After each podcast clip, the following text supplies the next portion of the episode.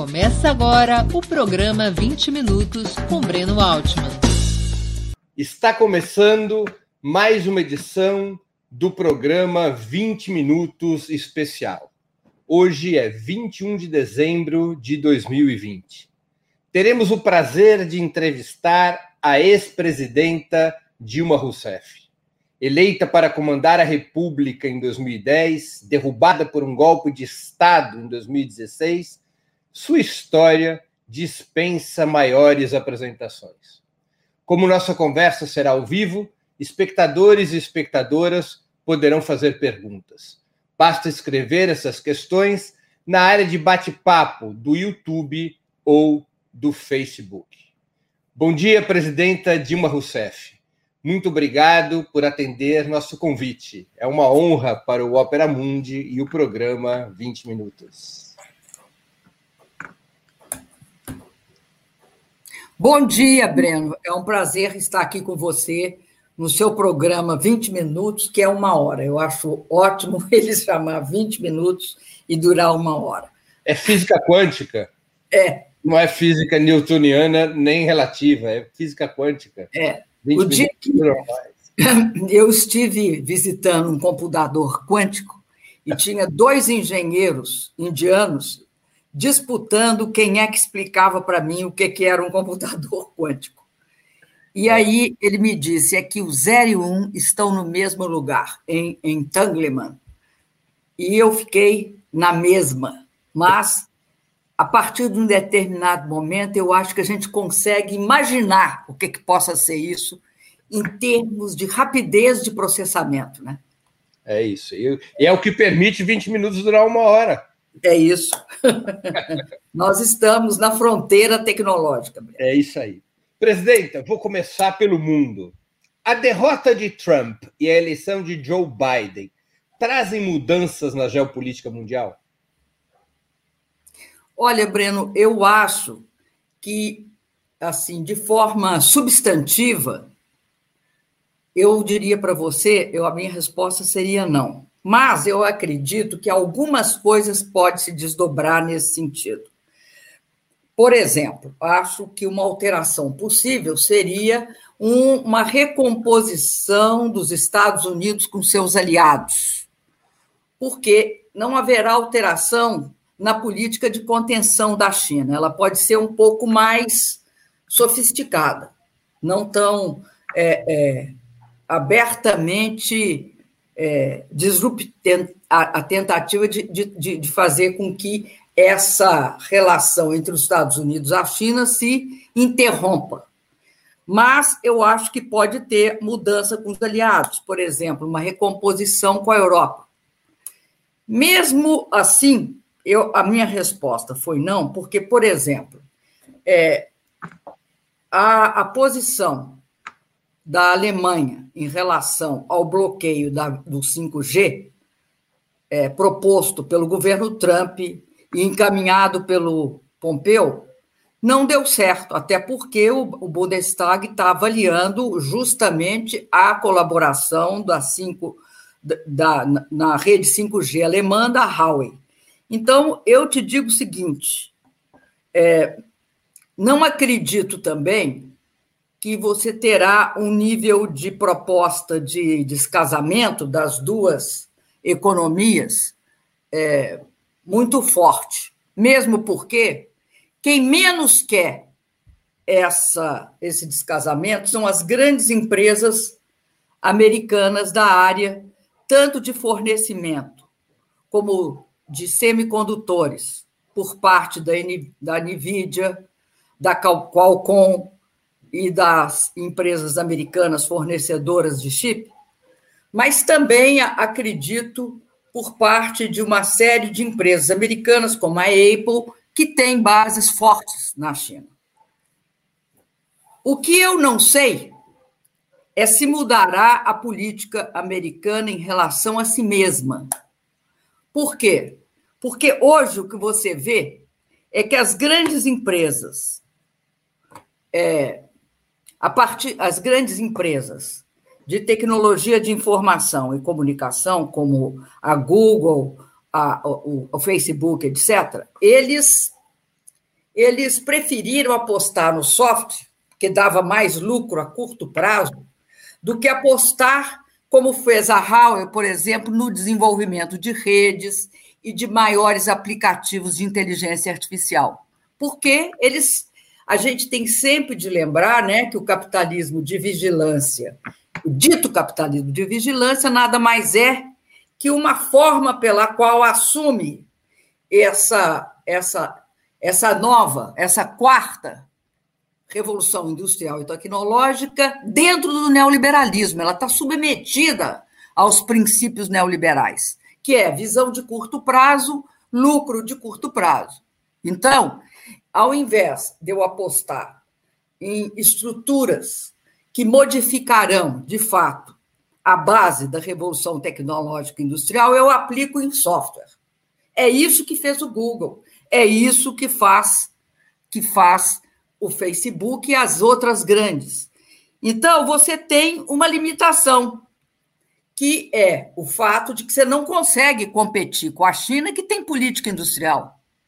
Ou seja, que elenca 10 setores e fala: nesses setores nós vamos conquistar a liderança até 2025, com horizonte em 35. Esse processo é um processo que necessitaria que os Estados Unidos voltassem a investir pesado através dos seus laboratórios, através do Pentágono, é, que sempre foi assim, eles sempre investiram em, em, em tecnologias que eram usadas militarmente e depois eram transmitidas para o setor privado. Eu não acredito que eles vão, é, por exemplo, nós estávamos falando em computação quântica. Uhum. Enquanto a China investe é, é, sistematicamente 2 bilhões de dólares, os Estados Unidos investem muito pouco. Enquanto a China coloca 700 mil estações base de rede da 5G, e a rede 5G ela não é principalmente, a gente não tem de destacar nela o fato que ela vai melhorar a comunicação de smartphones, de celulares. O que ela vai fazer é outra coisa, ela vai permitir, por causa da baixa latência, que robôs, comuniquem com robôs no chão de fábrica, ganhando autonomia e um processo que modificará substancialmente a forma pela qual se produz, industrialmente falando. Ela modificará a forma pela qual nós faremos, nós teremos medicina realizada. Inclusive o que dizem, pelo menos o que dizem é, alguns dos que avaliam hoje a forma pela qual a China combateu a pandemia, não é que a China não é que a China fez é, uma, um grande esforço de testagem. Na verdade, dizem que a China testou 11% da sua população. O que a China fez foi outra coisa, aplicou pesadamente toda a rede de aplicativos e de inteligência artificial tanto aquela que ela já possuía, pelos pagamentos em celulares, uhum. que todos os pagamentos pularam o cartão de crédito, são feitos uhum. por celulares. Então. Geolocalização pelos celulares. Toda a geolocalização por celulares, junto com reconhecimento facial. É, logo ali por março, abril, eles começaram a desenvolver aplicativos que permitiam o quê? Que você fizesse teste naquela população que você suspeitava que tinha tido contato com o vírus. Que você, então, utilizasse os elementos de saúde pública, como distanciamento social e, e, e, e processos de sustentação né, médica da população, com traçar quem é que está contaminado e quem não está. Como eles dizem, eles sabiam o que procurar. Porque não adianta você testar se você não souber o que você está procurando. Eles estavam procurando o vírus para isolá-lo. Era isso que eles estavam. Então, esse processo também mostra uma forma diferente de tratar a questão tecnológica. Eles aplicaram de forma maciça e massiva a inteligência artificial nessas redes, né? o que é muito interessante. Então, a minha resposta é: vamos ver. Eu tô, hoje eu estou muito mineira.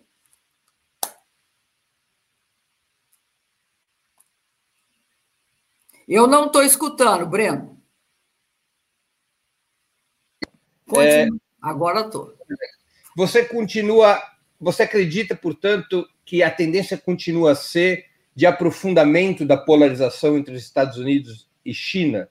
Com os Estados Unidos enfrentando problemas da decadência da sua hegemonia e a China respondendo com políticas, é, por exemplo, Xi Jinping tem adotado políticas cada vez mais firmes para preparar a China para esse enfrentamento?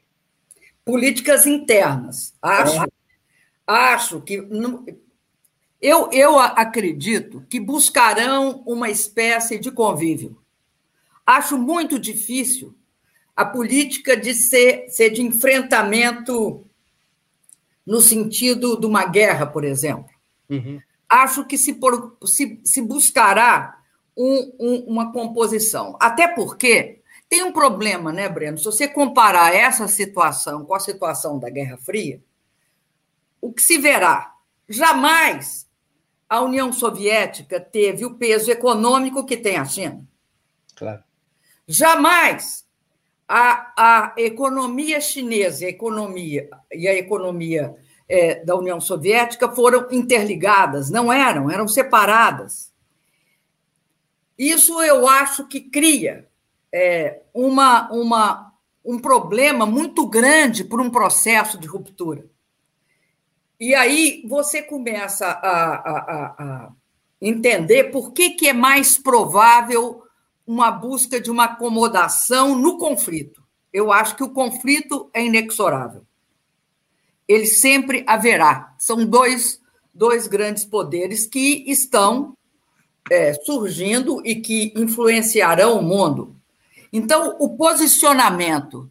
É, por que, que eu disse que eu acho que a questão da Europa é muito importante? Porque eu acho que a Europa, e aí, no caso, Europa, eu estou me referindo à Alemanha também, eu acho que o posicionamento da Alemanha ele é relevante porque eu não acredito que a Alemanha aceitará um tipo de imposição dos Estados Unidos de não de simples não adesão, por exemplo, a, 5G. a 5G. De outra parte, também é muito difícil você supor que os aliados chineses, americanos, aliás, chineses não, desculpa, os aliados asiáticos americanos, terão uma posição de ruptura com a China. A Coreia do Sul tem uma economia intimamente relacionada Recentemente, eles fizeram aquele acordo de livre comércio, o RICEP, que tornará essa relação, que reconhece a existência de uma relação estreita, tanto de cadeias de valor, como relações de investimento, como empresas individuais atuando em países é, diferentes. Mesmo com diferenças políticas, é muito difícil que isso se rompa. Então, o que eu acredito é que é, haverá, sim, uma situação de conflito. Acho que esse conflito está claro, até porque eu acho que ele foi. É, tem um artigo daquele Farid Zaharia uhum. uhum. que mostra o seguinte: que houve uma sistemática alteração nos últimos cinco, seis anos da visão que o, que o, que o povo americano, é, e que principalmente o Congresso, as lideranças, os think tanks têm em relação à China, que é uma, uma visão preconceituosa, que parte do princípio seguinte, que a China partia né, no passado, do princípio seguinte, a aproximação com a China, a entrada da China é, no, na Organização Mundial do Comércio seria fundamental para a China sair do domínio do Partido Comunista Chinês e ir para os princípios do liberalismo. Ocorre que é uma visão absolutamente também estreita do que, que é o Partido Comunista Chinês na China. Até porque a China tem uma tradição é, que não é uma tradição nacional, é uma tradição de civilização. Essa questão é uma distinção importante, porque é, o Partido Comunista Chinês ele, ele, ele encarna este fato. E é ocultado que, por exemplo, o Partido Comunista Chinês é quem definiu que o grande motor do avanço chinês é o conhecimento, a educação, a ciência e tecnologia.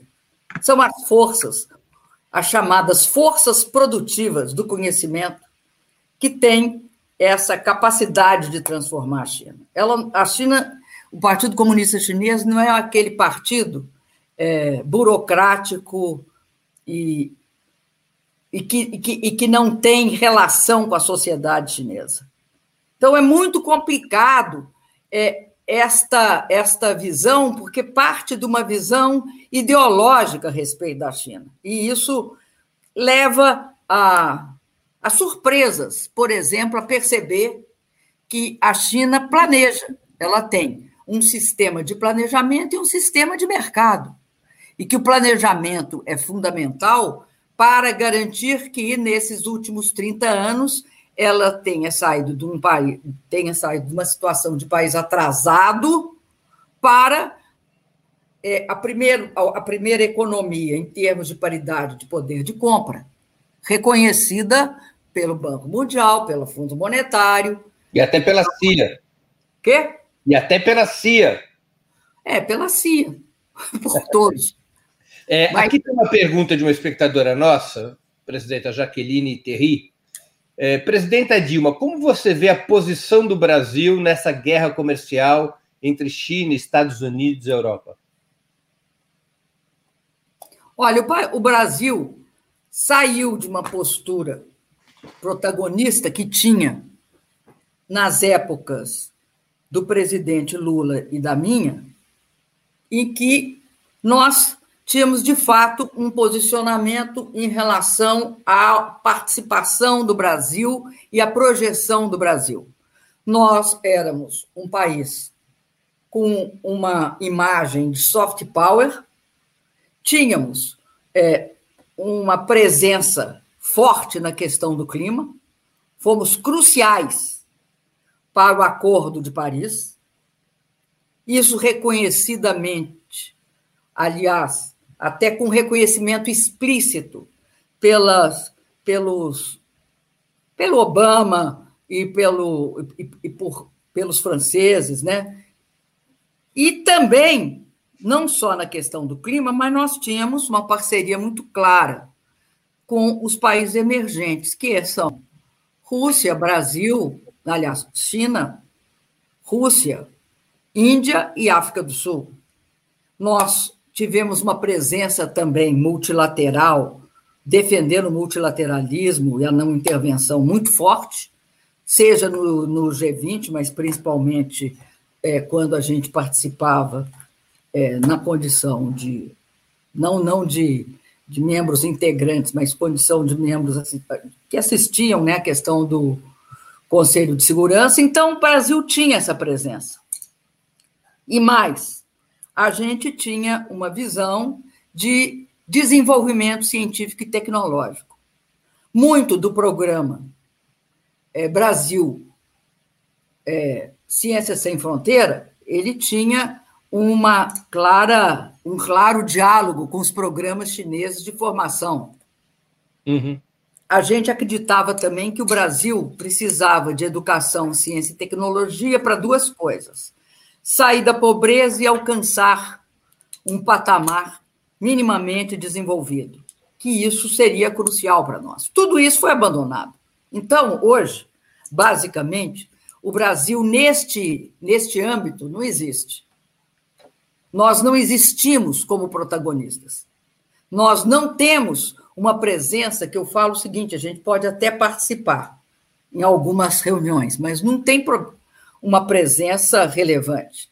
E você veja que até nessa última reunião, né, que a ONU propiciou sobre a questão climática, o Brasil sequer foi convidado, o que seria inconcebível há seis anos atrás. Uhum. Presidente, ainda sobre questões internacionais. López Obrador no México, Alberto Fernandes na Argentina, Andrés Arauz favorito no Equador, Verônica Mendoza no Peru, Daniel Hadwe, Partido Comunista no Chile, grandes mobilizações sociais no ano passado, especialmente no Chile e na Colômbia. A esquerda está retomando o fôlego na América Latina e passando a ofensiva?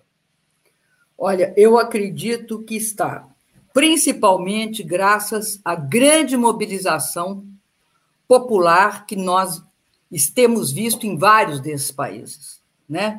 Como se o povo tivesse ido às ruas dizer basta e, portanto, esses essas lideranças pudessem de uma certa forma representar, cristalizar esse movimento de ruptura com as vitórias sucessivas é, face à ordem neoliberal que foi imposta a todos nós. Então, eu acredito que a América Latina passa com muita dificuldade, com muita dificuldade. Não é algo trivial dirigir um país na América Latina, nesse contexto de pandemia, e com vários níveis de problema. No caso da Argentina, o grande endividamento, né?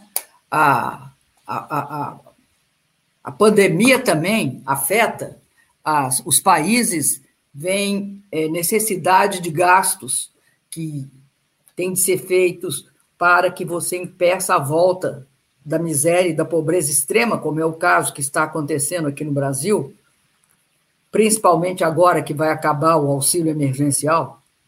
Então, tudo isso cria um clima de dificuldade de gestão. Mas eu, eu, eu, eu, eu o que eu tenho visto é uma alteração muito expressiva na correlação de forças.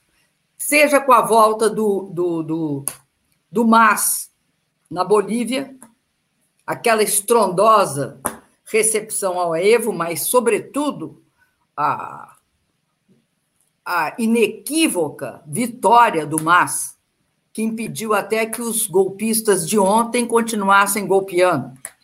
Né? O que mostra que golpista só entende uma, um diálogo, o diálogo da força, né? da, da, da força política dada pela população.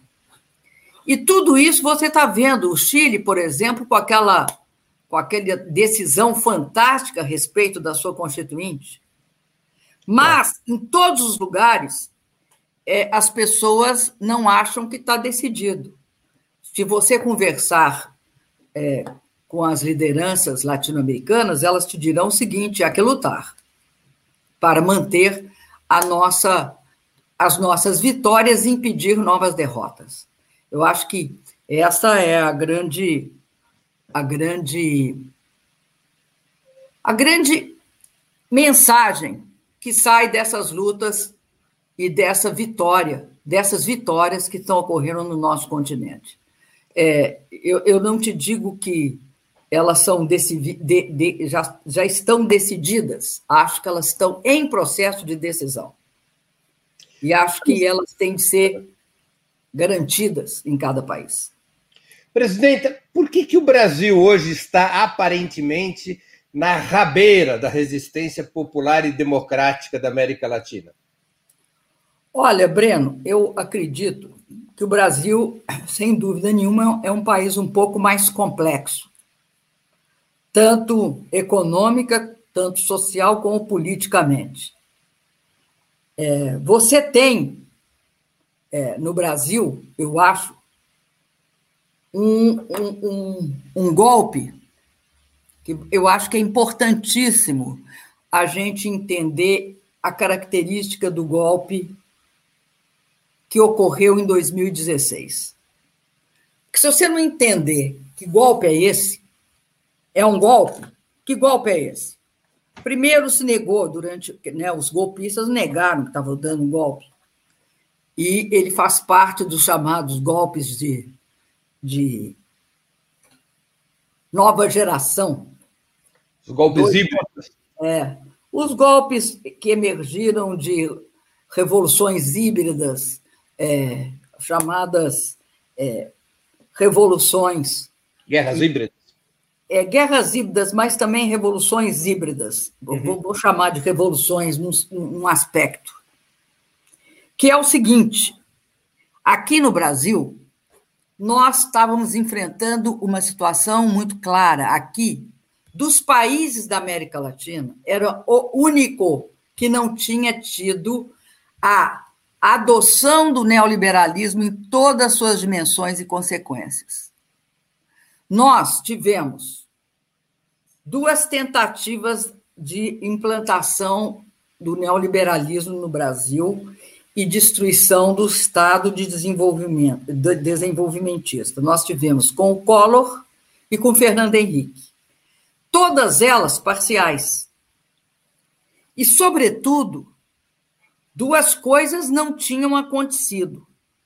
Não se destruiu o Estado e não se criou toda a legislação que permitisse transformar a economia e a política numa, numa, numa situação característica dos países neoliberais latino-americanos, que foram todos eles varridos, cada um na sua medida. Então, por exemplo, a adoção da, do neoliberalismo na Argentina data do Menem, a do Chile da época do Pinochet, a da Colômbia desde sempre. O plano Gran Colômbia é um. Bom, então você tem esses países com um processo de, de implantação do neoliberalismo de prazo longo. Nós não, nós estávamos vivendo uma, uma barreira popular ao neoliberalismo que foram os governos do PT. Veja bem, até na, em todos os países do mundo, o neoliberalismo se implantou, se implantou com governos liberais. Isso ocorreu no governo Reagan, ocorreu no da Margaret Thatcher. Enfim, você não tinha necessidade de um, de um, de um fechamento para implantar o neoliberalismo. Você tinha só necessidade de uma crise.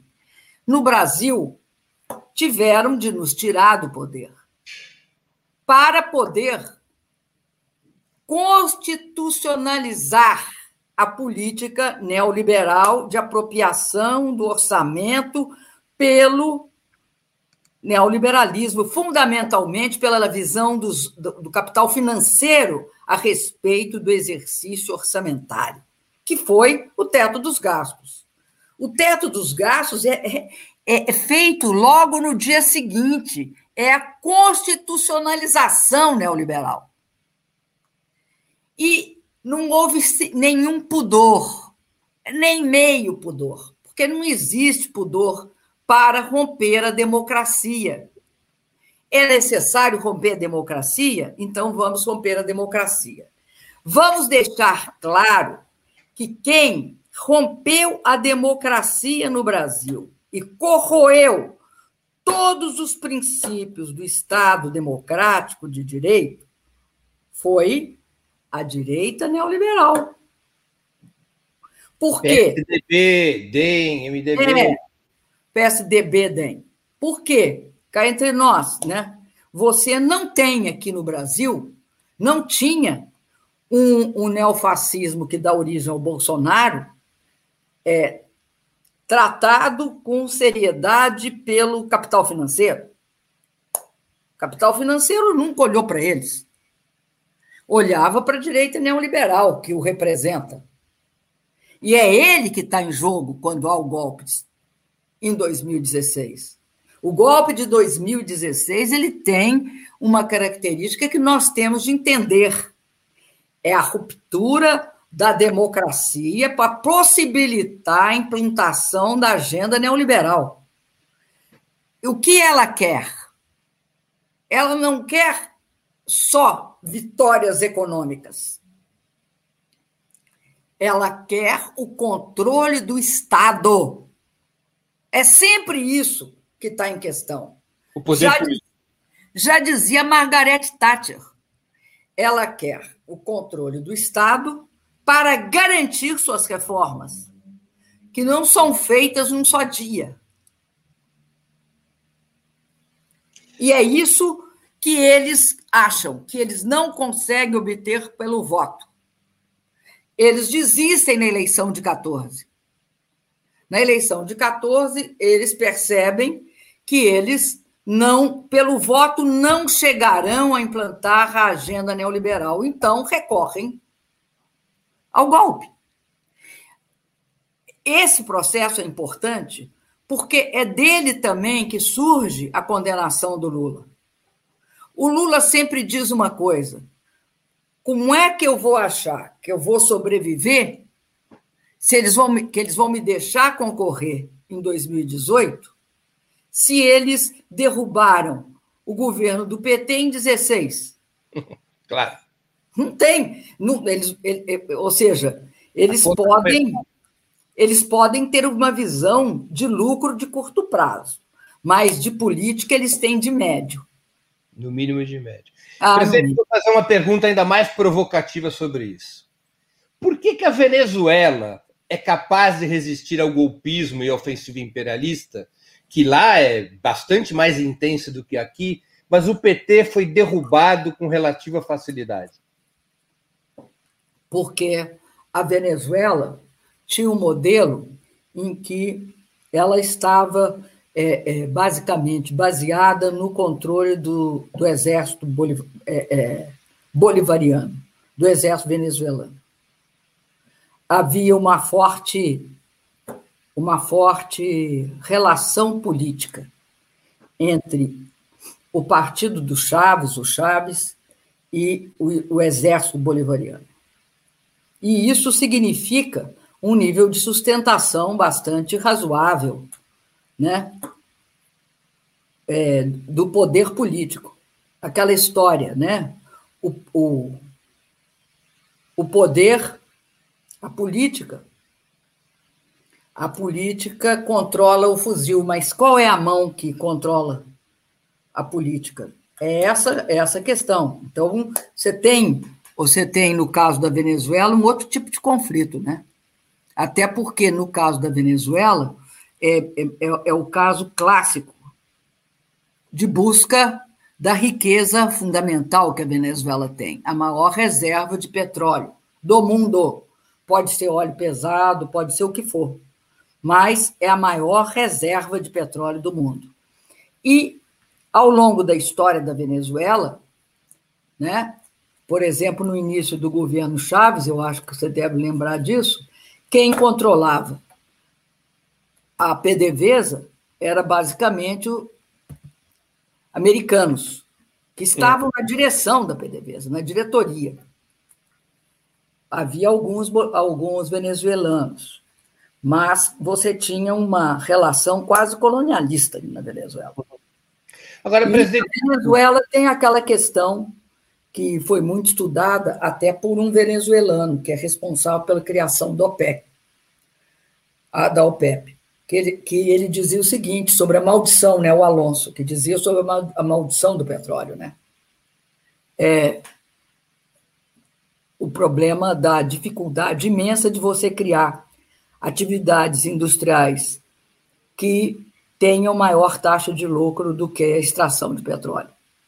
Presidente, para além da, da questão. É um país com outro tipo de característica. Eu entendo, eu entendo. Mas além da questão militar, ou seja, dali de na Venezuela você mas ter. Mas essa é a questão fundamental. Sim, eu entendo. Mas além dessa questão, a senhora não acha que o processo venezuelano deu uma atenção maior que no, no Brasil a outras questões, como educação, mobilização e organização do povo e disputa das instituições do Estado? Disputa da hegemonia nas instituições do Estado? Acho. É mais atenção do que nós aqui no Brasil? Acho sim, mas não dá para comparar aquele modelo com o nosso, né?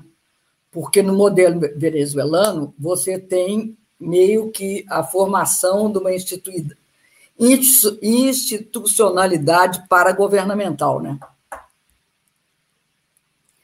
Que é muito típica de momentos insurrecionais, mas com uma determinada institucionalidade como existente no Brasil é mais difícil.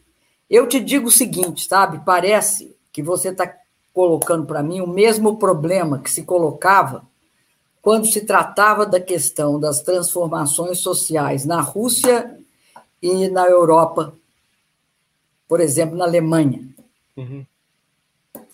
Ah, ou na Rússia e na Itália. São sociedades com institucionalidade diferente. E também com nível, com, ou seja, eu acho que com maior capacidade de resiliência. Menos complexa, tem maior capacidade de resiliência a certo tipo de crise profunda. Mas a senhora acha que no, nesse terreno da organização, mobilização e do povo, de um lado, e do outro lado, na disputa de hegemonia nas instituições, o PT cometeu erros durante os governos Lula e do governo da senhora? Certamente nós cometemos. Entre eles, o fato de que nós não tivemos uma ação partidária forte no sentido da, da disputa pela por uma narrativa e uma visão de mundo que é que tem de ser potencializada pelo partido apesar também de ser, tem de ser também objeto da comunicação do, do, dos governos, mas tem de ser também opera, operacionalizada pelos partidos. Então, nessa área, eu acho que nós tivemos muito pouca incidência, para não dizer quase nenhuma. Isso leva a que a disputa vire só eleitoral, só se dê em épocas eleitorais e só com base na, na, na institucionalidade. E veja você a imensa reação que houve no Brasil quando a gente fazia os, as conferências, os conselhos e buscava construir também a organização da população no sentido de estimular a participação. Eu não lembro, eu não sei se você lembra do nível de polêmica e da criminalização que tentaram fazer com o fato de que a gente queria uma presença maior da população nos processos de decisão. Estou uhum, lembrado. A senhora Agora, foi. Acho que nós nisso fomos tímidos. Entendi. A senhora foi vítima de um golpe coordenado por Michel Temer e Eduardo Cunha, do atual MDB. O PT errou ao estabelecer, ao estabelecer alianças estáveis com partidos de centro e centro-direita? Havia outro caminho? Olha, eu vou te falar, nós, inclusive, em, alguma, em alguns momentos pré-eleitorais, nós pensamos nós pensamos em não ter certo tipo de aliança, dado o fato, principalmente no caso do, do Eduardo Cunha, da relação Eduardo Cunha-Michel Temer. Aliás, uma coisa interessante que eu gostaria de destacar, eu não sei se você sabe, o Breno, mas você sabe quem é o, o, o grande idealizador do Centrão? Quem foi? O, o, o Eduardo Cunha. Quem era? Quem era a, a liderança que concebia a questão política dentro do MDB? Eduardo Cunha. Eu lembro bem, logo depois da chegada do Temer ao governo, houve uma uma contradição, eu não sei por, por quê, mas eu, eu só acompanhei isso pela imprensa, em que o Renan dizia que ele não participaria de um governo dirigido desde Curitiba, querendo dizer que quem dirigia o governo Temer era o Eduardo Cunha. O Lira, o, esse Arthur Lira, era grande, a grande uma das lideranças de suporte ao Eduardo Cunha. Mas Quase todos os partidos tinham, então, uma grande relação com o Eduardo Cunha. O Eduardo Cunha, para mim, é uma pré-estreia, mas um pouco mais sofisticada, não é muito mais, mas um pouco mais sofisticada do que o Bolsonaro. O, o Eduardo Cunha tinha um componente neoliberal na política e bastante conservador nos costumes foi, era ele, por exemplo, que barrava é, qualquer tentativa de se falar em questão de gênero quando se tratava da questão da mulher. Ele achava excessivo os controles meioambientais. Então, o Eduardo Cunha, ele cumpre um papel crucial, é muito pouco entendido o que, que é o Congresso Nacional durante o processo do meu impeachment. É muito pouco compreendido como é, utilizam das chamadas pautas bombas para inviabilizar o governo, imobilizar o governo. De uma certa forma, o que nós estamos vendo, tá, quando o Bolsonaro procura o Centrão, é justamente tá, recuperar o controle que o Eduardo Cunha tinha sobre o parlamento. É o modelo Eduardo Cunha que está sendo adotado. E o Eduardo Cunha era PMDB, o Eduardo Cunha não era PP. Quem hegemonizava o campo da direita era o PMDB. havia uma alegação é, reiterada do Temer que ele nada tinha a ver com Eduardo Cunha. Isso só valia quando ele falava com o interlocutor, porque o Eduardo Cunha estava com ele todos os dias. Então, esse processo é um processo muito importante de se entender. Não é, não é como se é, é, é, é engraçado no Brasil quando a gente fala em partidos, nós pensamos em partidos como se dá, por exemplo, é, na Europa ou, ou em qualquer outro lugar, em que você tem uma clara, uma clara definição de quem eles representam. Né? A representação da, dos setores dominantes na economia e na sociedade expressa em partidos, ela fica mais diluída, ela é diluída por vários partidos. Agora, eu, eu, eu, vou, eu entendo a, a colocação da senhora. Agora, isso significa dizer que essa aliança estável com o PMDB, com o Temer, foi um erro, um erro do Partido dos Trabalhadores? Deveria ter sido buscada uma outra política de aliança? Nós não tínhamos como fazê-lo com a Câmara do jeito que está. Porque a Câmara do jeito que está, era a Câmara que existia. Nós não buscamos aliança para ganhar a eleição. Nós buscamos aliança para governabilidade, é isso que eu quero dizer. Essa ruptura do Brasil entre o fato, desde o Império, em que o poder central é mais avançado que os poderes provinciais ela tem a ver, eu acho, com a forma pela qual aqui no Brasil ocorreu a escravidão. Tem a ver com a forma pelo qual depois, na, na, na República Velha, houve a formação das oligarquias regionais. Ela tem a ver com a distorção que há entre a representação do capital industrial e do capital industrial internacionalizado.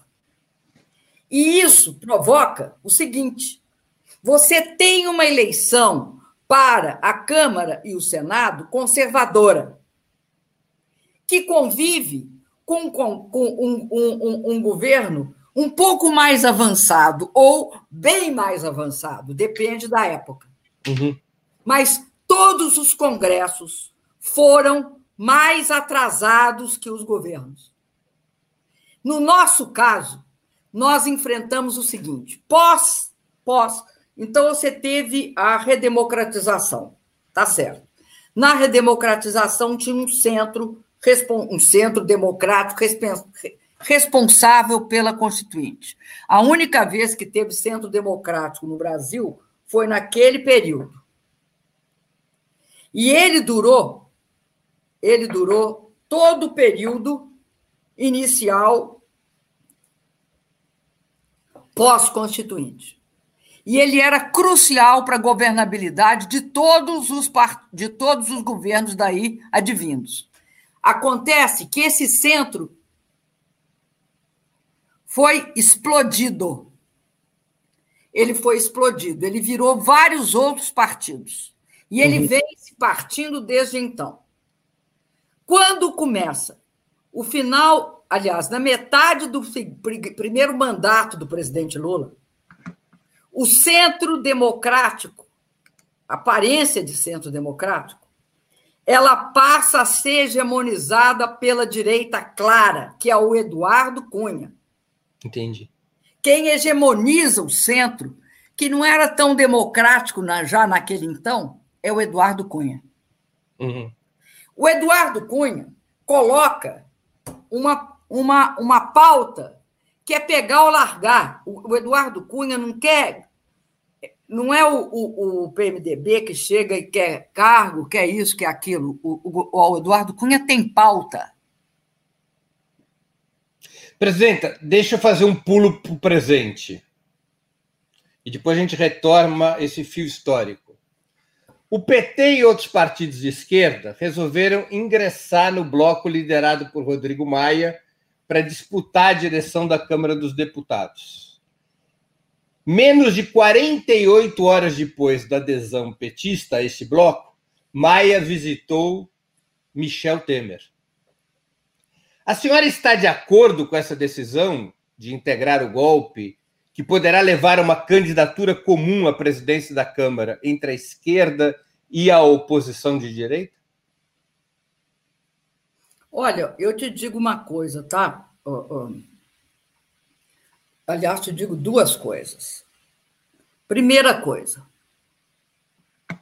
eu acredito que nós vivemos um momento de absoluta defensiva. E o fato de nós estarmos numa absoluta de defensiva tem alguns motivos.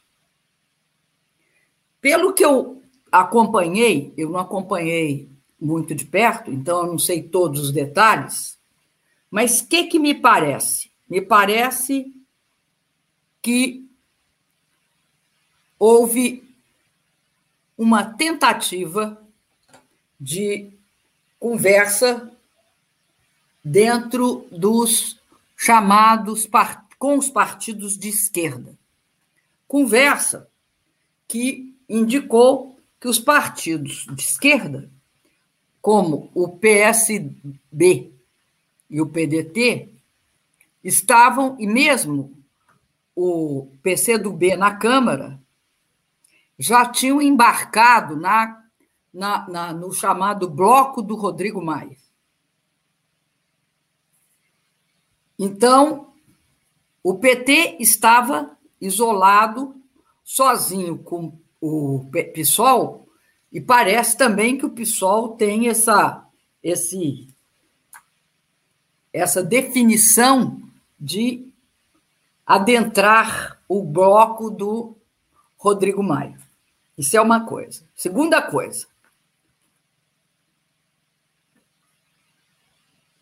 O sistema da Câmara é eminentemente autoritário. O presidente da Câmara manda em tudo e em todos, a não ser que tenha alguma alteração que eu não tenha conhecimento. Mas o que eu assisti como presidente da República foi isso a definição. O que, que interessa para um governo? A pauta. Interessa a pauta. O que você põe, o que você tira. Né? É, é, então, você tem, por exemplo, pauta, o, o, o, a derrubada de veto. Até o meu governo, jamais se pautava a derrubada de veto de presidente. No meu governo, passou a se pautar a derrubada de veto de presidente. E isso era definição direta da presidência. Da presidência da Câmara. Da Câmara. A, a presidência da Câmara, é ela tem um imenso poder. Ela é que define aquilo que vai ser feito. A, a, a, a reunião de líderes pode ter algum nível de interferência, mas dificilmente você vai ter algum nível de interferência que não que não seja essa construída pelo presidente. Então, a segunda questão é a seguinte: eu acredito que a estratégia do Bolsonaro é utilizar a, a reforma ministerial feita agora ou em fevereiro, depois da eleição das mesas, para reformar o governo, em busca da sua eleição e de transitar por esse momento que vai ser extremamente difícil, que vai ser 21. De um lado, fazer reformas absolutamente impopulares e de outro, sobreviver, politicamente falando, e chegar a 22. Então, eu vejo duas coisas. A partir do momento em que o Gaspari coloca, na, na, que é um jornalista, você pode concordar ou não, mas é sério, diz que o Temer está cogitado para para chanceler, porque é amigo do Biden, é, a, a, as razões é, é, são muito estranhas, mas é, eu acredito que para o Bolsonaro, interessa esse, esse espectro, que é o espectro, é a herança do Eduardo Cunha. Interessa?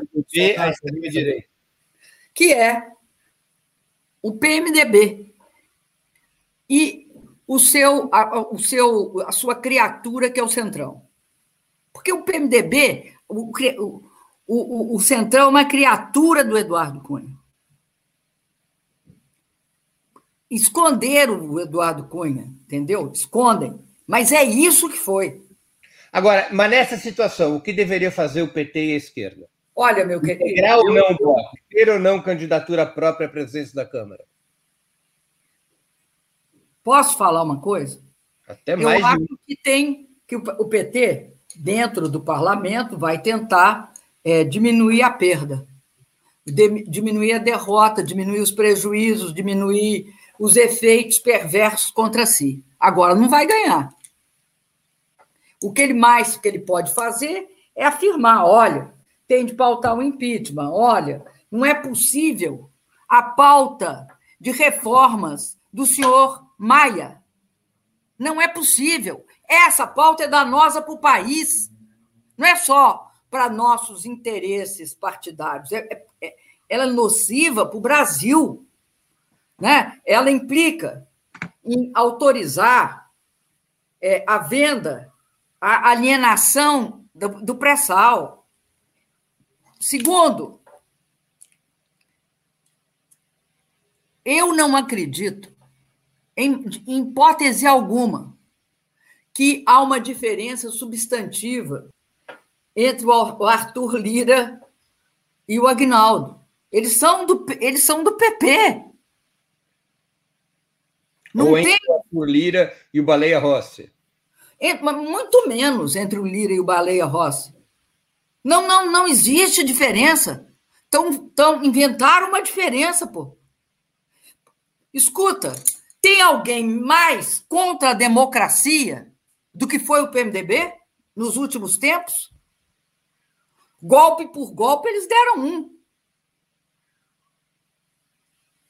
Bom, se, se, se, se, se eles participarem do, do, do, do bloco do, do Maia, permitir algum ganho para o partido, muito que bem. Agora, vai ver, não tenha dúvida, não tem. Se, se, se, se, se deixar eleger ou Baleia Rossi ou Agnaldo, o controle do, da pauta e de tudo que interessa a nós e ao povo brasileiro está na mão deles. Continua Agora, direita. Eu, o que eu não sei, Breno, é como é que como é que está funcionando a dinâmica dentro do parlamento. Por quê? Porque o PT não pode sair sozinho também. Eu entendo isso.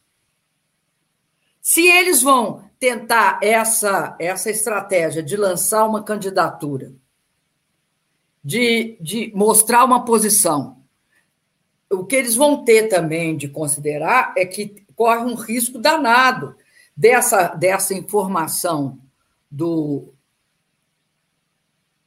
do Temer participar do governo Bolsonaro ser efetiva. E o Baleia Rossi é, é, é, derivada terceira ou quarta do Temer. Sim. O Bolsonaro captura o Baleia Rossi no momento seguinte. Querido, se, é, hoje, hoje, concretamente hoje, para todas as, as votações decisivas, que não são aquelas fantasiosas do Bolsonaro, já capturou, né? Presidente, deixa eu voltar para o passado de novo. Agora, eu não sei o que, que o PT, o que, o que, como é que o PT vai agir nesse, nesse quadro, porque também eu vou te falar uma coisa, eles não tinham muita condição de lançar candidato próprio, não, Breno. Não tinha correlação de forças. Se o PSB, se o PDT, se o PCdoB estavam todos no barco, ele podia ficar fora do barco. Agora, sem candidatura própria, né? Porque é, é, é, é, absolutamente inócuo lançar uma candidatura própria de 54 pessoas mais dois. Então, é, esse momento, esse movimento de entrar para dentro do bloco e lançar uma candidatura pode ter algum resultado. Presidente. Agora, não ter, não ter menor ilusão do grau de democracia que tem. A gente pode fazer qualquer coisa, mas inventar que o, o, o, o Baleia Rossi é mais democrático que o Arthur Lira é dose para mamute, né? Presidente, ainda sobre o passado. E quem não, não ou seja, eu eles não podem. Eu, eu assisti. Não, deixa isso para lá. Eu assisti algumas reuniões de bancada, uhum. da bancada do governo.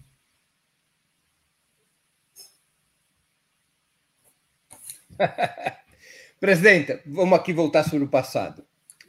Uma pergunta delicada. A senhora se arrepende da indicação de Joaquim Levi para o Ministério da Economia e das medidas de ajuste tomadas entre 2014 e 2015?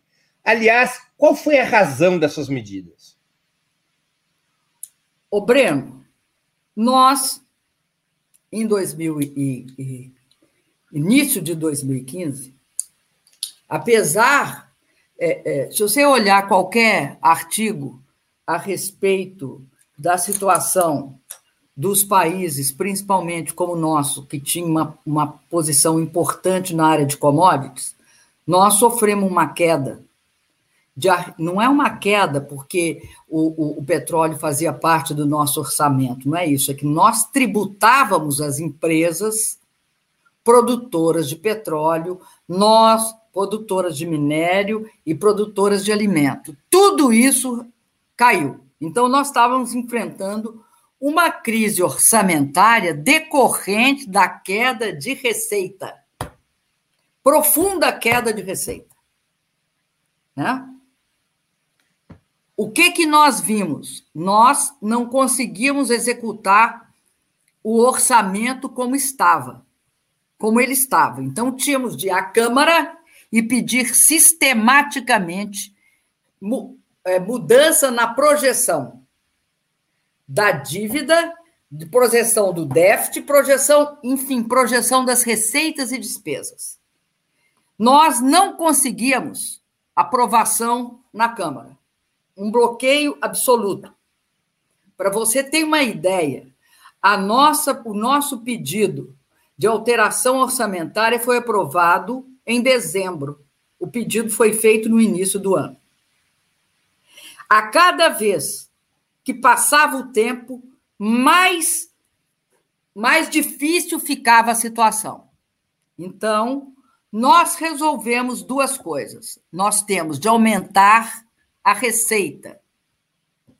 Vamos aprovar um imposto que nós consideramos que era o imposto mais correto naquele momento, que era a CPMF. Enviamos a CPMF, enviamos o juro sobre capital próprio, também o fim do juro sobre capital próprio. Fomos informados que qualquer tentativa de passar é, mudança na cobrança de imposto sobre patrimônio implicaria em não aprovar nenhum dos dois outros. Então, retiramos, tínhamos enviado, não chegamos a passar e retiramos.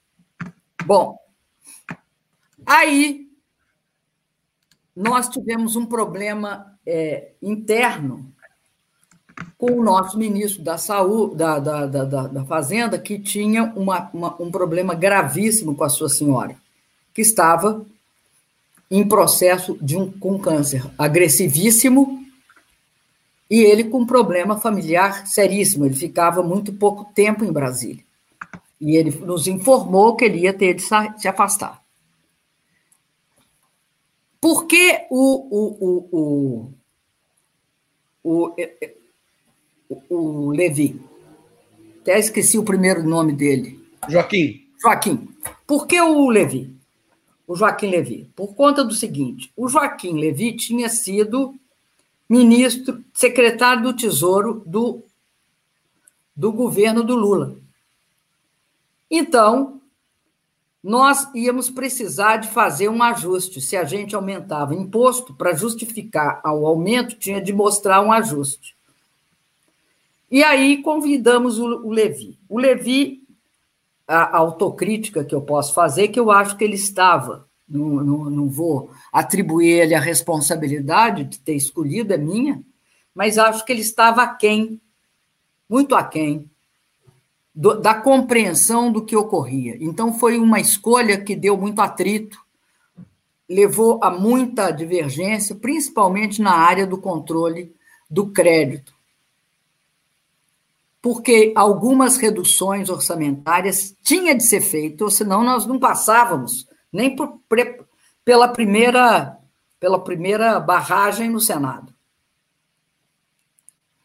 que é onde se aprova as contas. E você vai entender o seguinte: o Brasil tem, tinha naquele momento, tinha uma, uma, uma estrutura híbrida de legislação controlando o orçamento. Basicamente, a lei de responsabilidade fiscal e ela, ela atrelava toda a, e ainda atrela todo o controle orçamentário, tá? a um nível de déficit pré-estabelecido que é muito complicado. Por quê? Porque ele aumenta a recessão, ele, ele transforma a, a, a, o gasto público não num fator de, de, de, de contrarrestar a queda econômica, mas de facilitar e de propiciar mais depressão. E precisávamos, então, urgente de uma aprovação de imposto. Esta foi uma discussão que nós, o nosso lado tinha uma baixa consciência da importância de aprovar os impostos, e o lado de lá tinha uma alta consciência de por que não devia aprovar, que resultou no pato amarelo no meio da Avenida Paulista. E nós, absolutamente mobilizados, sem perceber que se você não tivesse essa estrutura impositiva, você não teria nem os recursos, nem sinalizaria que você tá, teria uma saída. As duas coisas. Tinha de aprovar a carga impositiva, porque mudar a legislação você não vai.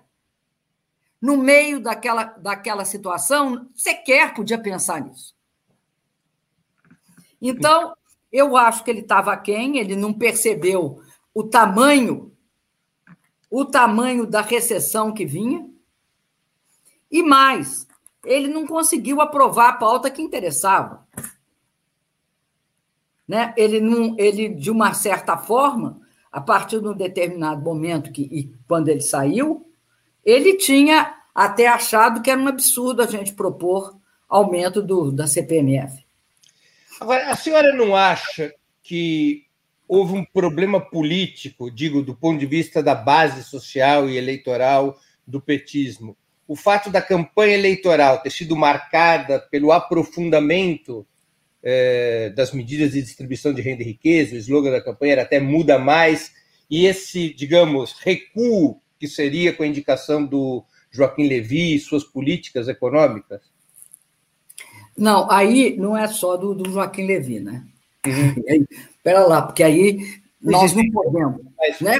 Ou seja, eh, que nós não conseguíamos segurar a queda de receita, nós não conseguimos. E que tinha e que essa queda de receita não estava prevista no início de 14. Ela começa lá por abril e quando chega em novembro é que ela está lá embaixo. Então, veja bem, tem uma parte dessa situação que é a parte, vamos dizer o seguinte, nós não estávamos prevendo uma, uma, uma crise internacional que levaria a, a queda da China para 6% pela primeira vez na década. Nós não estávamos prevendo que não íamos cobrar imposto da Petrobras nem juros sobre capital próprio, que a nossa receita ia. Isso você não, você não, você não prevê. Então, é o seguinte: eu vou, te, eu vou te dar um exemplo interessante. Por que você acha que não se pergunta isso para nós em outubro de 2007 para 2008? Aliás, 2007 para 2008 ou 2006 para 2007. Nós fizemos ali um ajuste muito pior. O ajuste nosso só foi grande desse, nessa proporção depois que começou de, depois que começou o processo de impeachment e que eu estava fora do governo, que foi em 2006, 2016. Em 2016, nenhuma comissão, nenhuma comissão funcionou na Câmara até eu ser empichada. Mas a senhora acha que as medidas econômicas tomadas entre 14 e 15 foram responsáveis. Em 14 nós não tomamos medida. Finalzinho, né? Não. Bom, em 15, em 15. Nós só conseguimos tomar alguma medida em 15. Então, a senhora acha que essas medidas, de alguma maneira, provocaram a corrosão da base de apoio para o governo? Acho que sim. Acho que sim. Obviamente, todas as medidas que eram de contenção provocavam isso.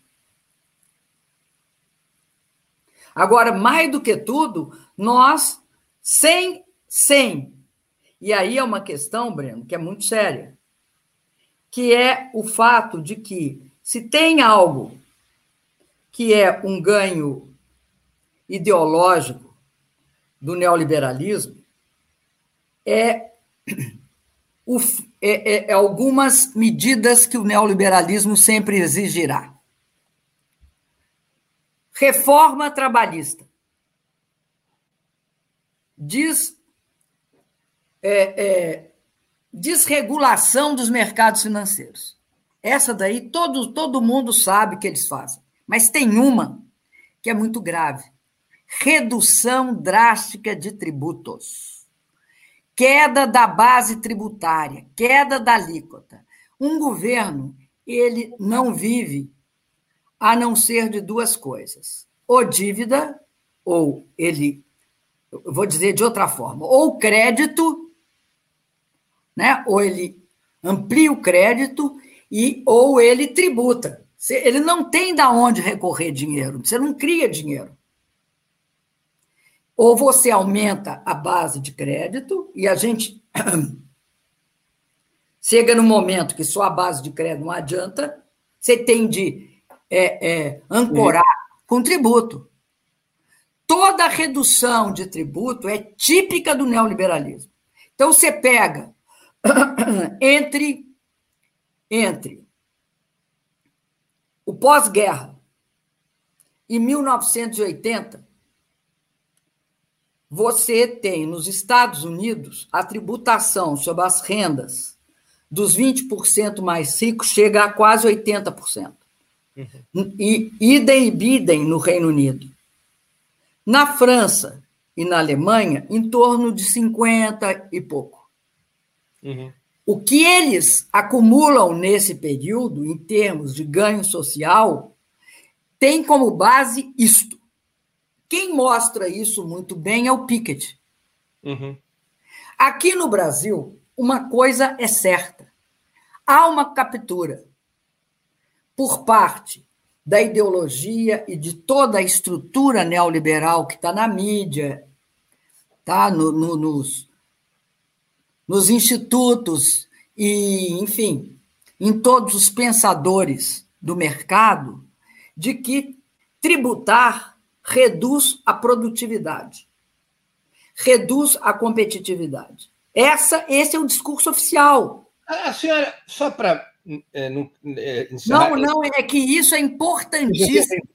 Não haverá um governo no Brasil que dê certo. Se não mexer nisso. Se não mexer nisso. Uma reforma tributária pesada. Pesada. Agora, a senhora não acha que naquele momento, em 2015, não faltou explicar essas coisas com mais clareza ao povo brasileiro e à própria base social petista? O que estava em jogo? Olha, foi um momento em, em que nós ficamos muito sozinhos, né, Breno? Uhum. Então, é, explicar isso implicaria, daquela forma como a gente vinha fazendo, usar, é, usar o tempo de televisão que o presidente da República tem. Até isso foi criminalizado. Uhum. Presidenta, vou aqui seguir adiante, porque a gente já, vai, já passou do nosso tempo, mas vamos finalizando. É, ainda tem, eu queria antes pedir desculpa para uma leitora nossa que contribuiu com o Superchat, a Paula Benicone. Ela tinha feito uma pergunta que encaixou numa pergunta que eu já fiz, a senhora já respondeu, né, a respeito da senhora achada, o que a senhora acha da atitude do PT de integrar o bloco dos golpistas para a eleição da presidência da Câmara. De toda maneira, eu peço desculpas a Paula Menicone, que manda abraços para a senhora. É... Agora, eu vou te falar, eu, eu, eu, acho que o PT tem, tem uma situação muito difícil, porque também eu não sei como é que, sabe, o que, que eles podem fazer numa, num, num, num cenário desses, uhum. que seja efetivo.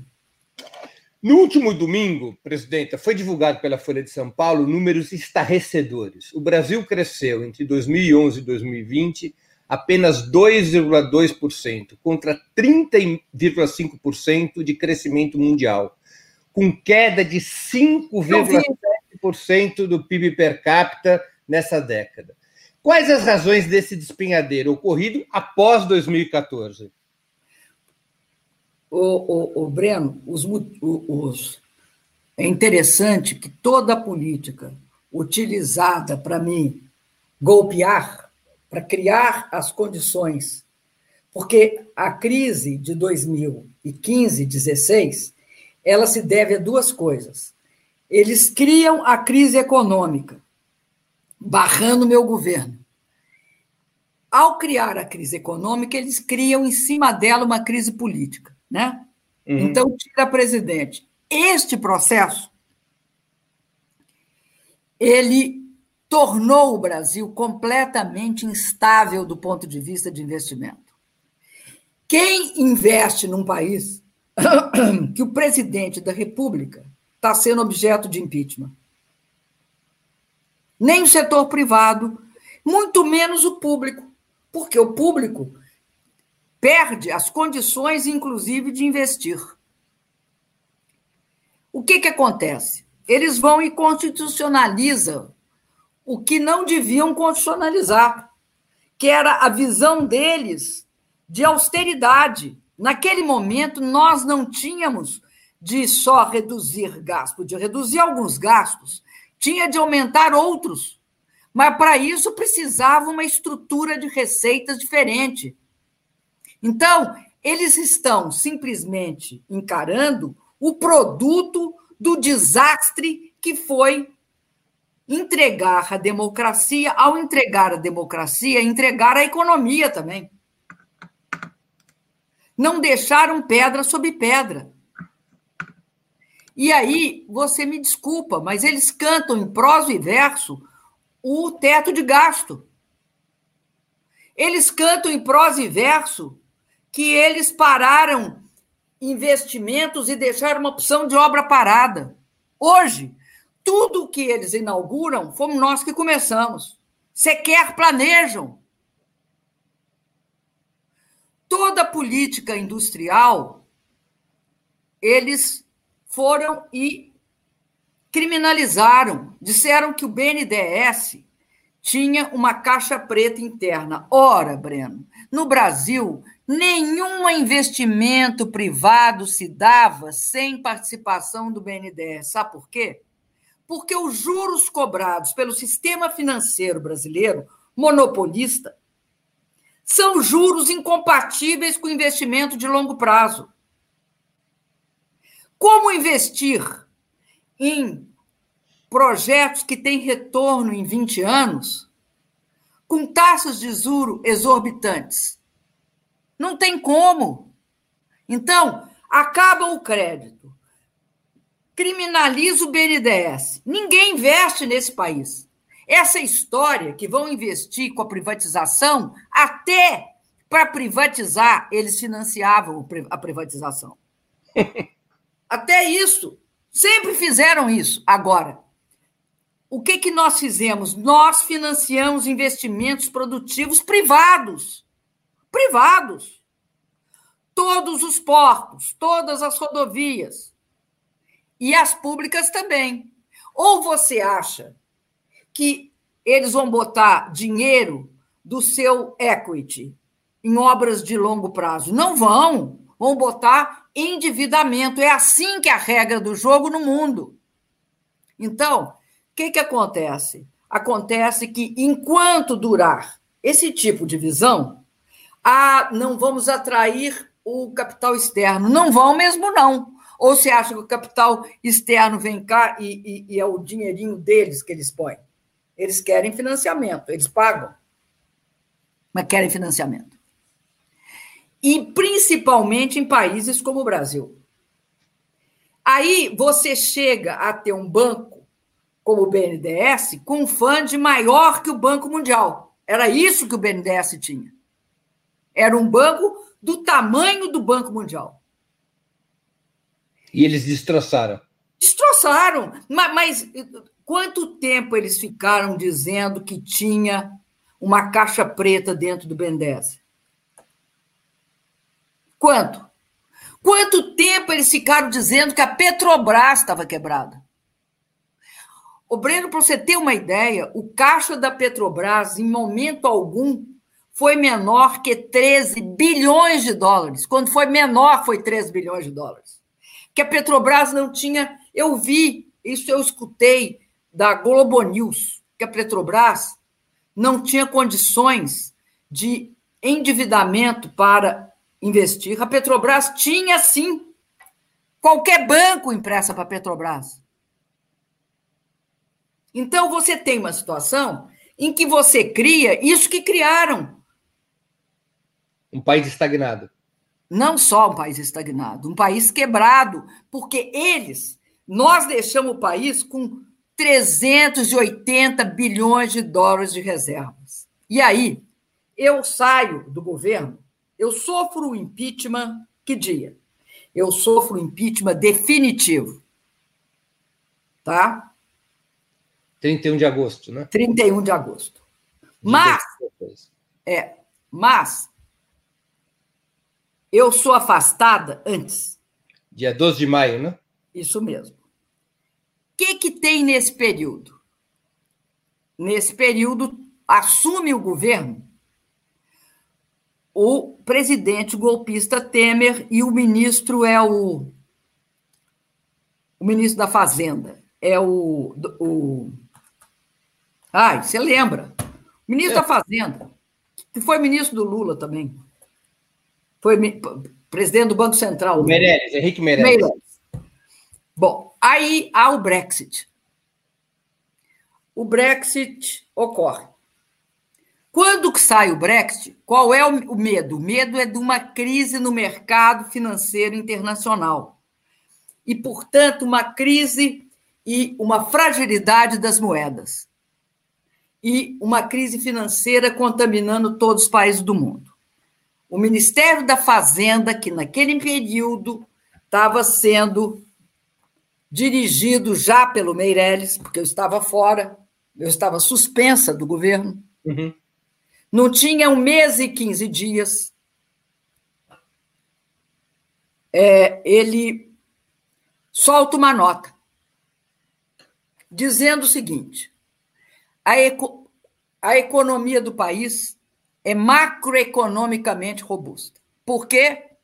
Porque tem reservas cambiais de 380 bilhões de dólares. Toda a sua dívida é denominada em reais, portanto, controlada pelo governo. Essa parte controlada pelo governo não está escrita, mas é isso. Para bom entendedor do mercado financeiro internacional, é isso.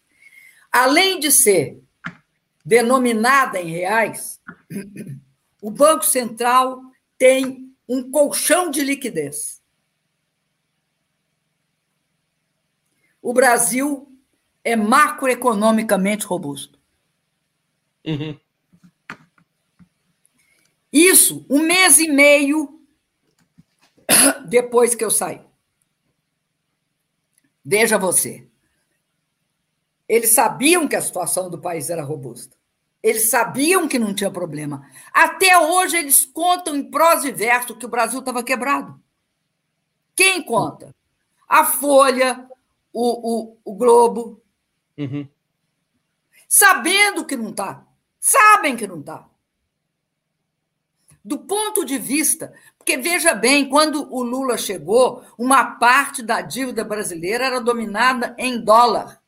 É que nem a Argentina hoje. Você não tem controle do seu. O nossa dívida inteirinha denominada em real. 380 bilhões de dólares de reserva.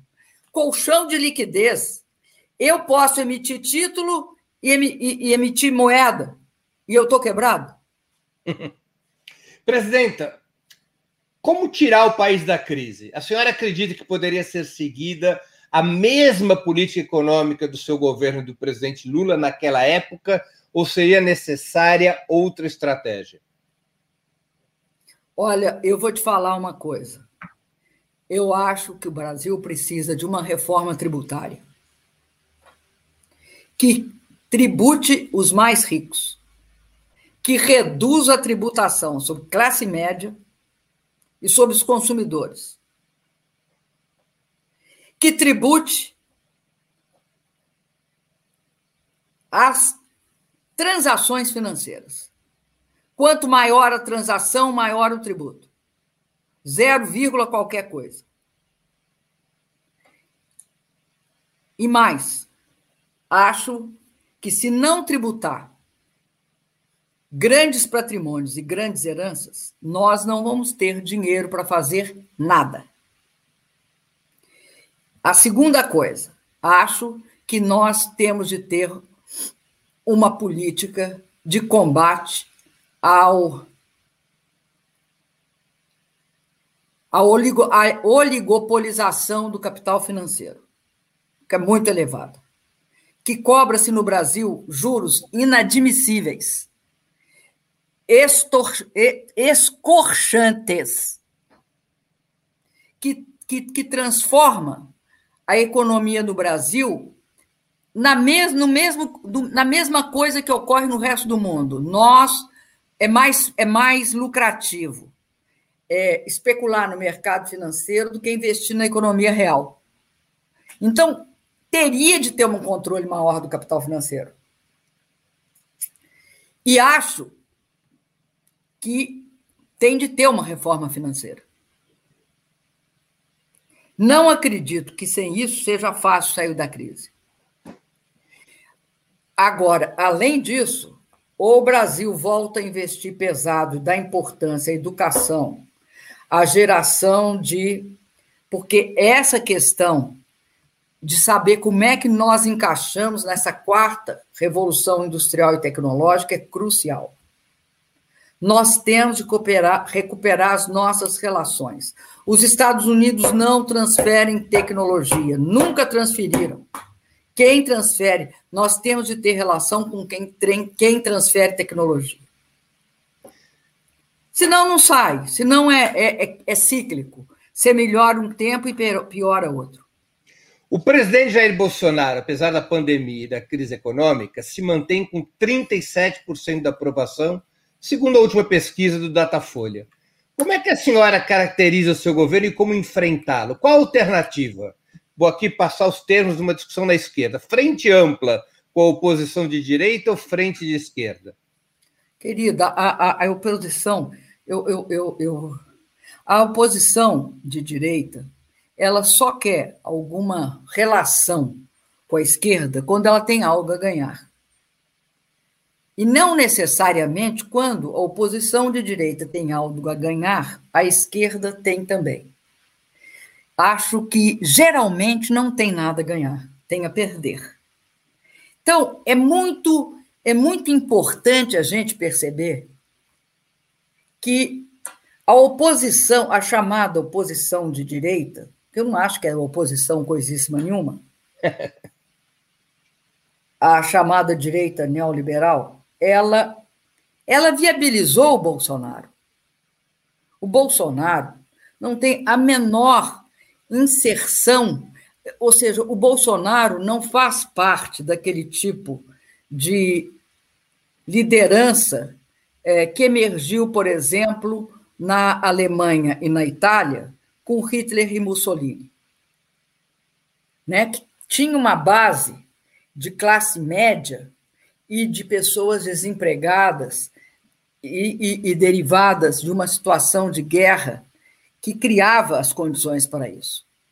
Agora, no Brasil, nós temos uma coisa que eu acho muito grave. Nós estamos caminhando para ter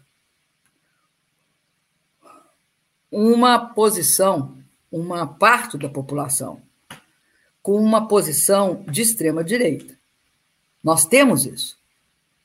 Com grau, com grau diverso de conhecimento, mas temos. É, eu vou te dizer uma coisa assim com sinceridade, sabe, Breno? Eu, eu fico impressionada porque são pobres, muitos deles são pobres e são negros e são mulheres. Então, pobre, negro e mulher que adota uma posição de extrema direita é por absoluto desespero ou por absoluta falta de, de, de caminho. E aí a culpa é nossa, falta de caminho, a culpa é nossa. Então, acredito que não tem como fazer uma frente é, que leve em conta a direita neoliberal. Ela não está conosco. Mas não está conosco não é porque eu acho que não tem no Brasil, sabe, uma pauta que é econômica e outra pauta que é só conservadora. A pauta conservadora, ela, vamos dizer, ela se alimenta da pauta neoliberal. Claro. E hoje a pauta neoliberal se, se alimenta da conservadora. Porque o que explica que nenhum dos pedidos de impeachment do Bolsonaro prospere? O que implica? O que significa? O que explica? Claro. Bom, eu acho que uma frente de esquerda ela precisa do amadurecimento dos partidos de esquerda, porque eu acho que há um problema de discordância. Acho que muitas pessoas acreditam na possibilidade de uma frente mais ampla. Muitas pessoas acham, eu fiquei estarrecida, acham o Maia um democrata. Eu, eu, eu, eu acho até que o, o Maia é bem melhor que o Eduardo Cunha. Mas isso não significa que o Maia seja um democrata. Rigorosamente falando, ele tem uma posição que contempla a possibilidade do golpe, contempla o tratamento que dão ao Lula.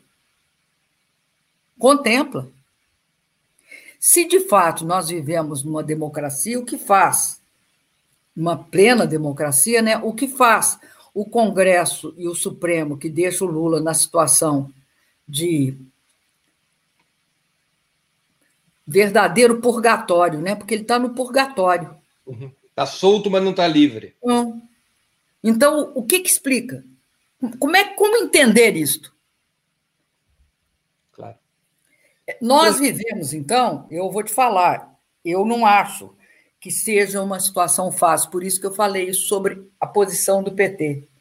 Eu fico pensando que a situação do PT naquele, nesse momento na Câmara é uma situação de mitigar a perda, sabe? O máximo possível. Porque também não tem espaço para lançar uma um, um candidato é, de uma frente de esquerda, porque ela não existe a frente de esquerda. A frente de esquerda se bandiou para dentro do grupo do Maia. Então não tem. Então o que que faz? Lança uma candidatura dentro do grupo do Maia. É, pode ser uma situação é, em que vai se tentar diminuir né, o desgaste.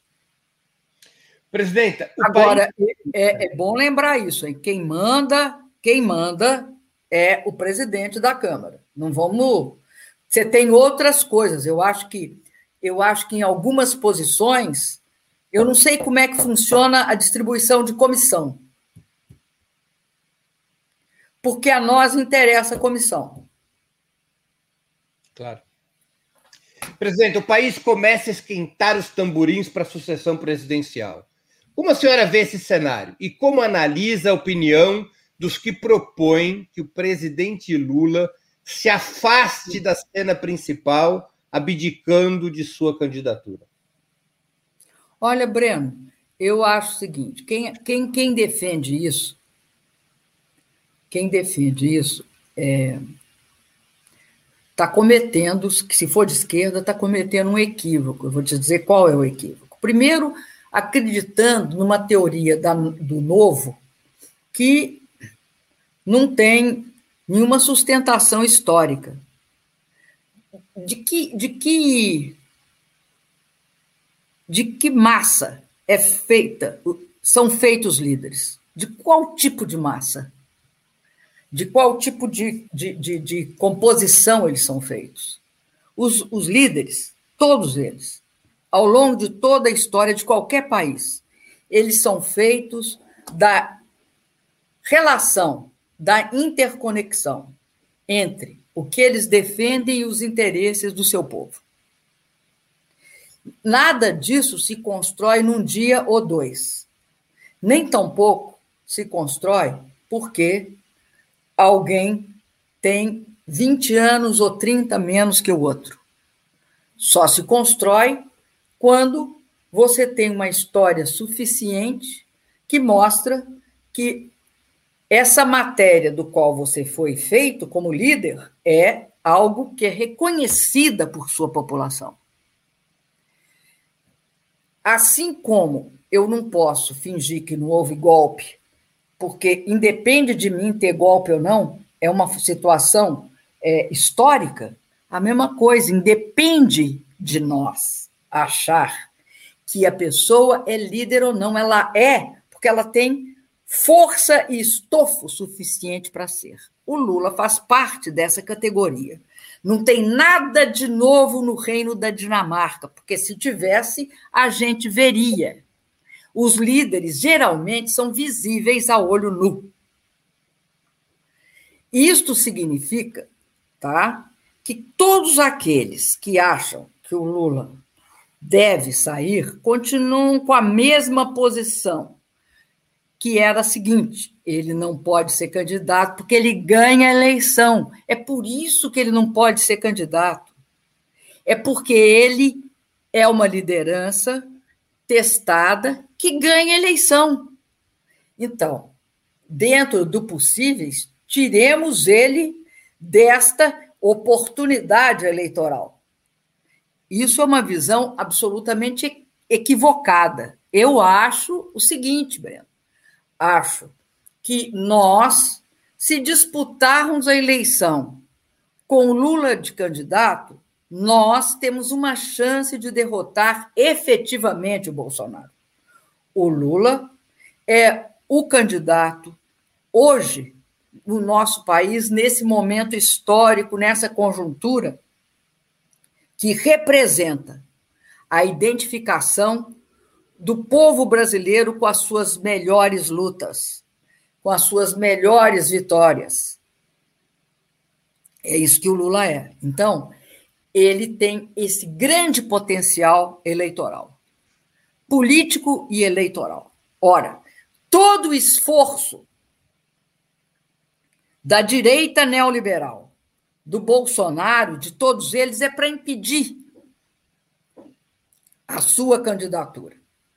Então, eu acho o seguinte: acho nós temos uma grande chance em 2022 de termos um bom resultado com o Lula. Sem o Lula, eu acho que vai se tornar muito difícil. Não é impossível, é muito difícil. Bom, então eu, eu, eu quero deixar claro aqui que eu acho que o Lula vai representar essa possibilidade em 22. Ou não. Se nós continuarmos aceitando que não se que se mantém o Lula no purgatório, nessa espécie, tá? De situação que não se define, a cada dia se adia a definição. Enquanto isso, ele é inocentado em sete processos. Nós não podemos aceitar em 2021 essa situação diante do Lula. Essa é a, é a discussão mais grave que nós temos de fazer nesse momento. É como impedir que o Lula continue é, sendo alijado da luta política, sendo alijado da possibilidade de concorrer à presidência. Eu acho que essa é a nossa grande, grande, grande tarefa e missão.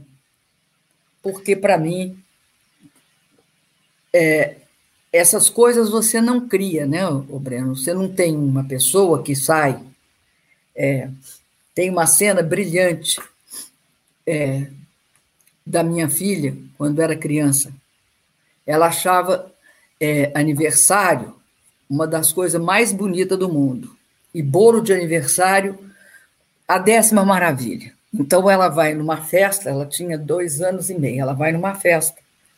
E eis que você vê a, a minha filha entrando debaixo da mesa e subindo na festa de aniversário, soprando o bolo. Alheio. Bolo alheio. Com dois anos e meio de idade, você pode fazer isso, tá? Mas acreditar que alguém pode sair e vir soprar o bolo do Lula é muito difícil. Praticamente impossível. Presidente, a última pergunta. Foi lançado um livro intitulado Minha Avó Valente, escrito por três netos de Luiz Carlos Prestes, que homenageia mulheres a Maria. que estão na luta, como Maria Prestes, a avó deles, a viúva do líder comunista, e a senhora, eu sei. Presidenta, tem valido a pena a opção de vida que a senhora tomou desde muito jovem, com tantas agruras e sacrifícios? O, o Bleno, alguém já te fez essa pergunta? Presidente, eu sou um jornalista perguntando quem Olha, sou Breno, eu? eu? Eu vou te fazer o seguinte, vou te falar o seguinte. Eu, sabe, essa não é uma pergunta viável. A vida vale a pena, né, o Breno? A minha vida foi essa, eu não, não tem como, eu não escolho outra. E eu sempre achei que a pergunta e se? E se não fosse assim? Essa pergunta ela não é ela não é consistente. Ela é possível, mas ela não é consistente. Porque a, a, a seta do tempo ela só aponta numa direção. E aí, a experiência de viver ela é válida para cada um de nós da forma como a gente viu a vida pela primeira vez, ou pela segunda, ou pela terceira, experimentou. Eu experimentei várias derrotas, vivi vitórias. Tem a vida para mim sempre vai ter significado. Eu, eu concordo com o, com o João Guimarães Sosa. Aquilo que eu falei, aquele, aquele verso que eu citei, eu acho que foi no meu primeiro discurso de pós-presidencial, aquela a vida, a vida, viver é muito perigoso, a vida é assim, esquenta, esfria, aperta e depois solta. Enfim, o que ela quer da gente é coragem. Eu acho que a vida quer isso da gente. É levantar e encarar, tá, Alberto? Presidenta, muito... tem momentos difíceis que a opção você fica pensando qual é a opção. Presidenta, muitíssimo obrigado pela entrevista. Eu tenho Eu certeza que os nossos espectadores e espectadoras aproveitaram muito. Foi uma aula, uma aula de geopolítica, de política, e a senhora tem aqui meus desejos de um feliz Natal, um bom ano novo para todos nós. Você assistiu, por acaso, o, aquele especial do Caetano? Não pude assistir, eu estava. Você assiste, porque eu vou te desejar Feliz Natal tá? E, e falar o seguinte: ele nos deu um presente, está muito bonito. vou assistir, presidente. Tá? Muito obrigado mesmo. Foi um, e um grande participando dessa entrevista para encerrarmos o ano de 2020. Pois é, então eu também encerro, porque você vai, eu, você vai, você me disse antes que você vai é, ter um, um agora um, um tempinho de férias. Isso, essa é a ideia. Eu também vou ter. Se bem que nós estamos de férias desde março, né, Breno? Puxa vida, verdadeira prisão domiciliar. Eu preferia atualmente que as minhas férias fossem o inverso, né? Mas. Tá Muito obrigado. Grande mesmo. abraço, viu, Breno? Obrigado. Nós devia ter falado no coronavírus também, que é, vai ser uma questão muito forte junto com a questão das vacinas, né?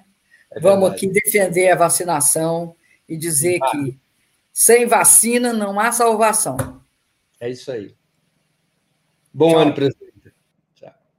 Encerramos assim mais uma edição do programa 20 Minutos Especial, hoje entrevistando a ex-presidenta Dilma Rousseff. Para assistir novamente esse programa e a outras edições dos programas 20 Minutos, se inscreva no canal do Opera Mundi no YouTube. Curta e compartilhe nossos vídeos, deixe seus comentários. O jornalismo de Opera Mundi é mantido com o seu apoio. Faça uma assinatura solidária em www.operamundi.com.br. Com um pequeno valor mensal, você nos ajuda no desenvolvimento de um jornalismo independente e de qualidade. Obrigado pela audiência e até a próxima. A próxima. A próxima. A próxima. A próxima. A próxima. A próxima. A próxima. A próxima. A próxima. A próxima. A próxima. A próxima. A próxima. A próxima. A próxima. A próxima. A próxima. A próxima próxima, a próxima, a próxima, a próxima, a próxima, a próxima, a próxima, a próxima, a próxima, a próxima, a próxima, a próxima, a próxima, a próxima, a próxima, a próxima, a próxima, a próxima, a próxima, a próxima a próxima, a próxima, a próxima, a próxima, a próxima, a próxima, a próxima, a próxima, a próxima, a próxima, a próxima, a próxima, a próxima, a próxima, a próxima, a próxima, a próxima